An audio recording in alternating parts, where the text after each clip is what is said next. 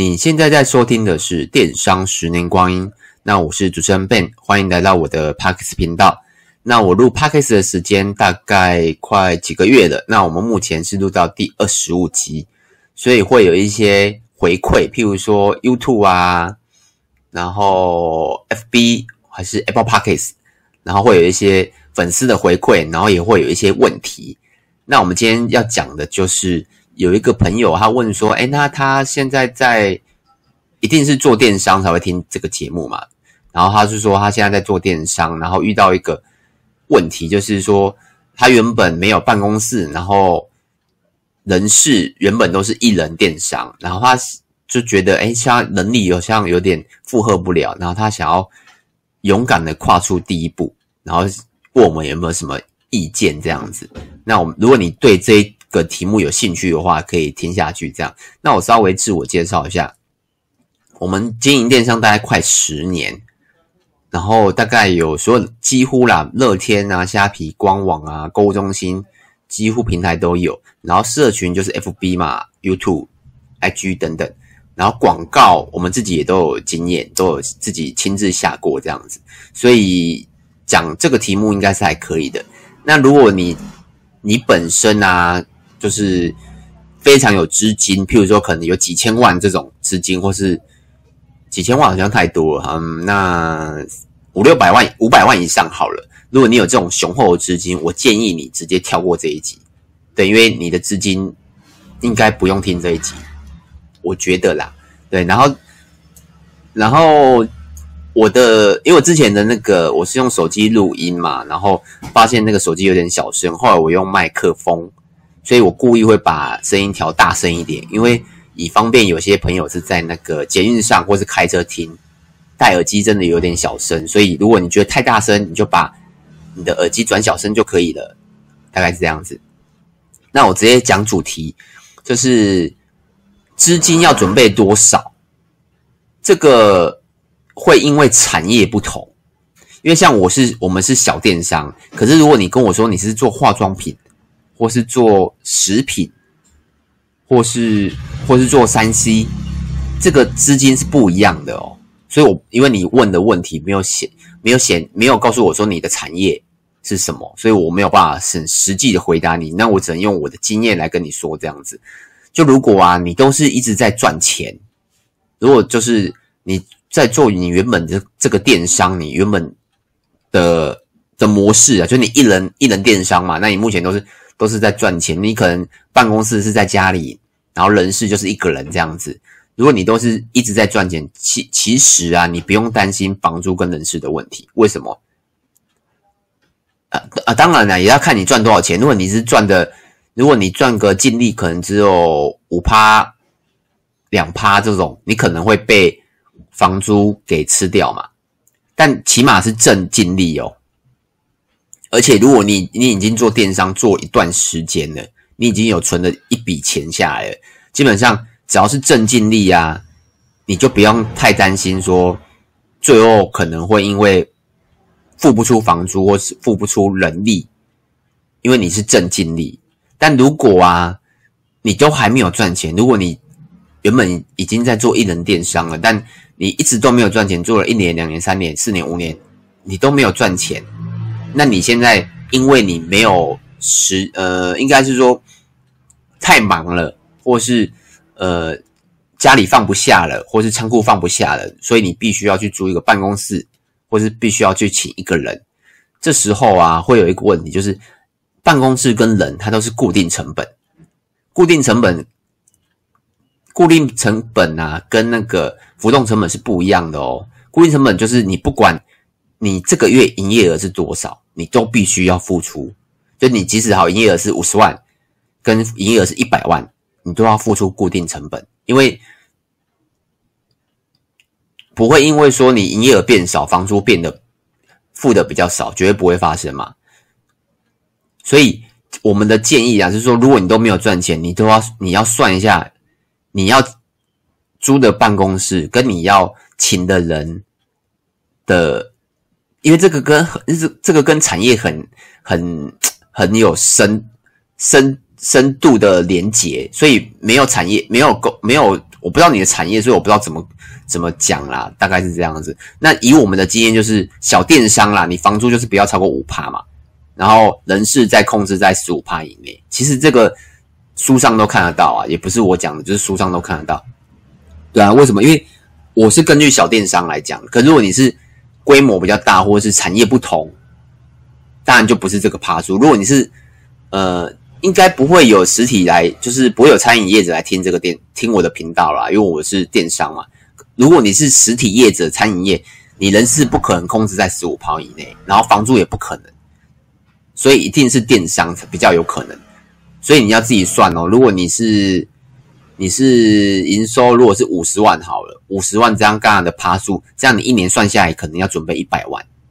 就我只算单纯的算五十万这样而已啊，对吧？所以你。有没有这个能力？一个要算一下，大概是这样子。然后再就是办公室的租金跟规划，就以我们的经验呐、跟我看到的例子这样子，办公室当然是越便宜越好啊。然后不要乱花装潢的费用。为什么？因为办公室不是你的，是租来的。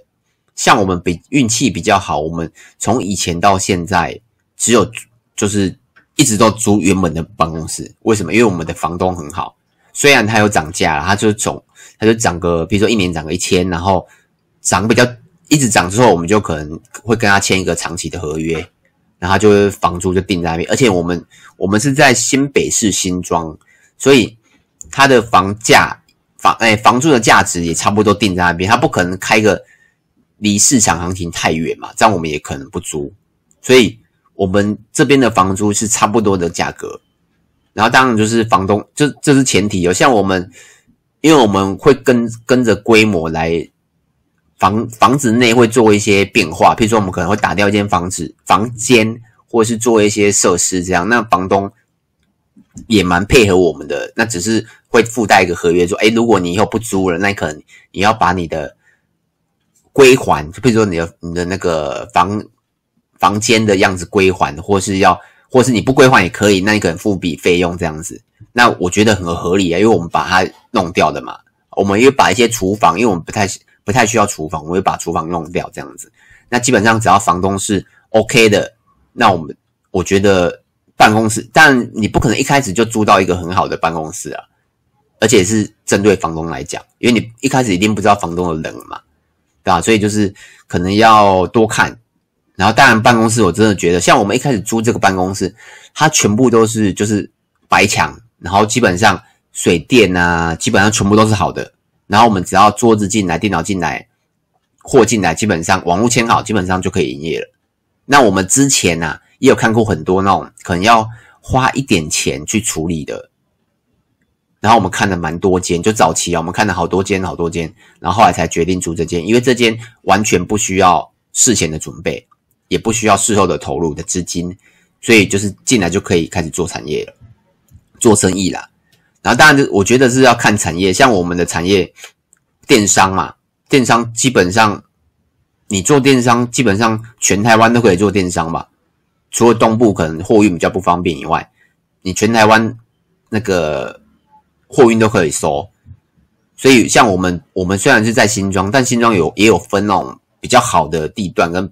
比较差的地段，那我们是算在中间，而且我们是住在非常巷子里面，我们不是大马路，然后我们离捷运可能要走个十分钟、二十分钟，然后公公车有啦，新庄大部分都有公车，所以是还好，但所以我们不是住在那种很闹区，然后吃也是还算可以，所以这跟你的产业还是有关系啊，就是以我们的经验，就是你租房子、租办公室的时候。尽量啊，像我们也也有很多业务员会来我们的公司谈洽谈公司公事，然后有时候会找不到，为什么？因为太巷子了。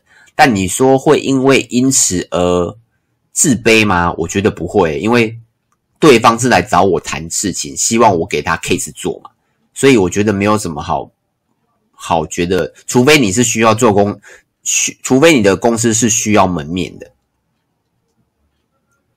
那我们是不需要嘛，因为我们就是电商，所以我们不需要太多的门面，所以我们基本上也没，我基本上我们甚至没有 logo，早期是没有 logo 的，就是对外，因为我们没有对外营业嘛。那办公室大概是这样子，然后人事的部分，人事我的建议是因为我们早期也是一人公司嘛，然后慢慢慢慢才会有请人进来这样。那人事部分我是建议的，先从工读开始请。为什么？因为你完全没有经验，你不知道，你可能知道应该叫他做什么，可是你不知道怎么给他 KPI，给他任务，然后然后教导他、指导他，或是或是或是观察他都可能。对吧？所以如果你直接请，我们用成本概念来讲哈，你请一个工读生，可能时薪下现在应该是一百五十几块，我不确定，一百五十几块一个月大概可能一万五左右吧。那你可能正职正职可能也是要快三万。那你看，请一个一万五跟三万，如果你都是在测试的话，那为什么不请攻读就好了呢？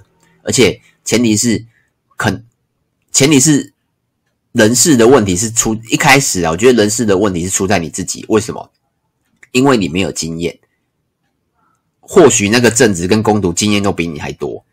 为什么？因为你没有经验，你你不知道怎么当，你你已经知道怎么当老板，但你不知道怎么教人嘛，所以你必须要去学习。所以我觉得啊，如果以成本概念来讲，我觉得请一个工读生来让你学习怎么当老板，怎么教人，我觉得成本会比较。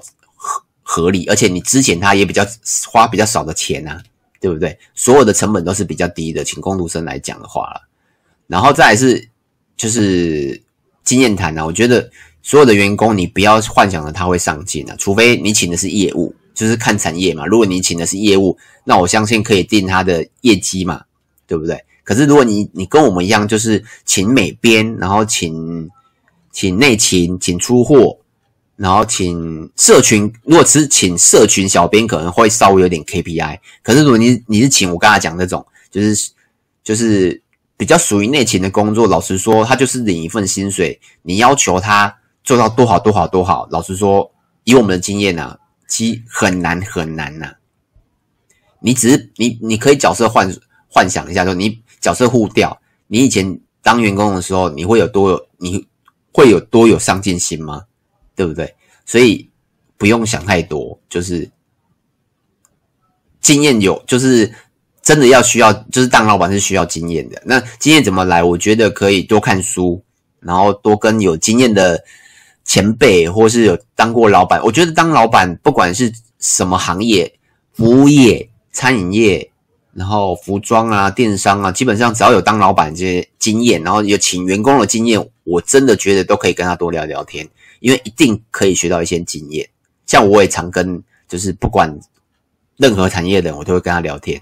基本上你会发现一些小问题，比如说，像我也遇过很多啦，就是可能那个育婴假的问题啊、产假的问题啊，或是员工员工偷资料的问题，都是竞业竞业条款的问题，很多啦，就是就是需要有一点经验，那你必须要去学习，没有没有人一开始就知道。怎么做老板，所以就是需要学。那这这这一段比较短一点呢，因为我觉得老师也没什么好讲的，因为我觉得就是这真的都是要学习，也没有说你听完就你就全部都会了，真的没有，就只是稍微你可能有一点小概念，那可以稍微偷吃步一点，少少走一点冤枉路，再这样子。然后结论就是，我觉得啦，如果我还没有赚钱的话，你就要思考是不是能等赚钱之后再说。就是如果你还没赚钱，你就要租办公室，然后要请人，可是你都还没赚钱呢，这样好像有点怪。除非你有资金，像我们自己啊，我们是自己，我们自己来讲哈，因为我们从开业的第一年就赚钱了，所以我们赚了好几年后，我们才开始请人。就是我自己嘛，我自己本身就我们才开始请人租办公室。我不是一开始就租办公室请人，因为我们是赚了好几年之后。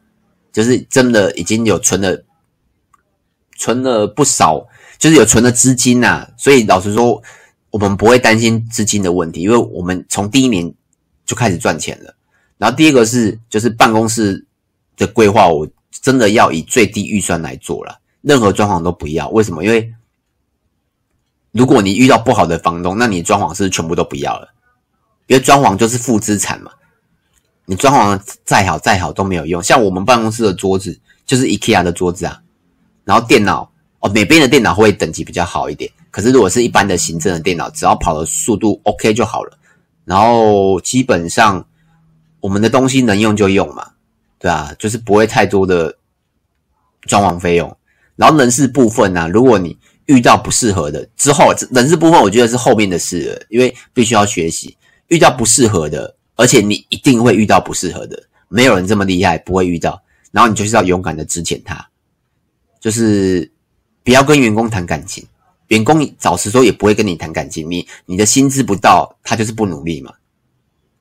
那薪资不到，那代表你公司不适合他，他你你公司不适合他，他不适合你公司，那何必勉强呢？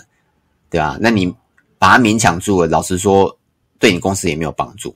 所以一定要勇敢的资遣，而且遇到那种爱迟到啊、爱翘班啊，然后然后 KPI 达不到。说，诶，一直不断的犯错，一直不断的犯错，这种员工，老实说，真的没有必要留。就是我之前有讲过这个这个题目，可以去听一下。那这集比较短，大概就这样子。那最后啊，如果你有什么问题，或者在 YouTube，诶，可以到上面找，我的名字叫电商的十年光阴。那如果方便的话啦，可以到 Apple 帕克斯帮我留个五星评分，然后给我个鼓励跟留言。我希望可以，因为我们办公室也有在说说，诶我录这个也没有钱赚，那一直录，他们好像有点意见，就是你花一点，就我花有点多的时间在录这个，他们希望就是可以看到成绩。那我说，哎，那可不可以评价高一点？虽然没有赚钱，那可不可以就是给他们一点成绩看？那也希望如果你真的有在听，那也可以帮忙帮我到那个 Apple Podcast 帮我评分一下，然后让我有一点成绩给大家秀出来一下。那就这样子喽，拜拜。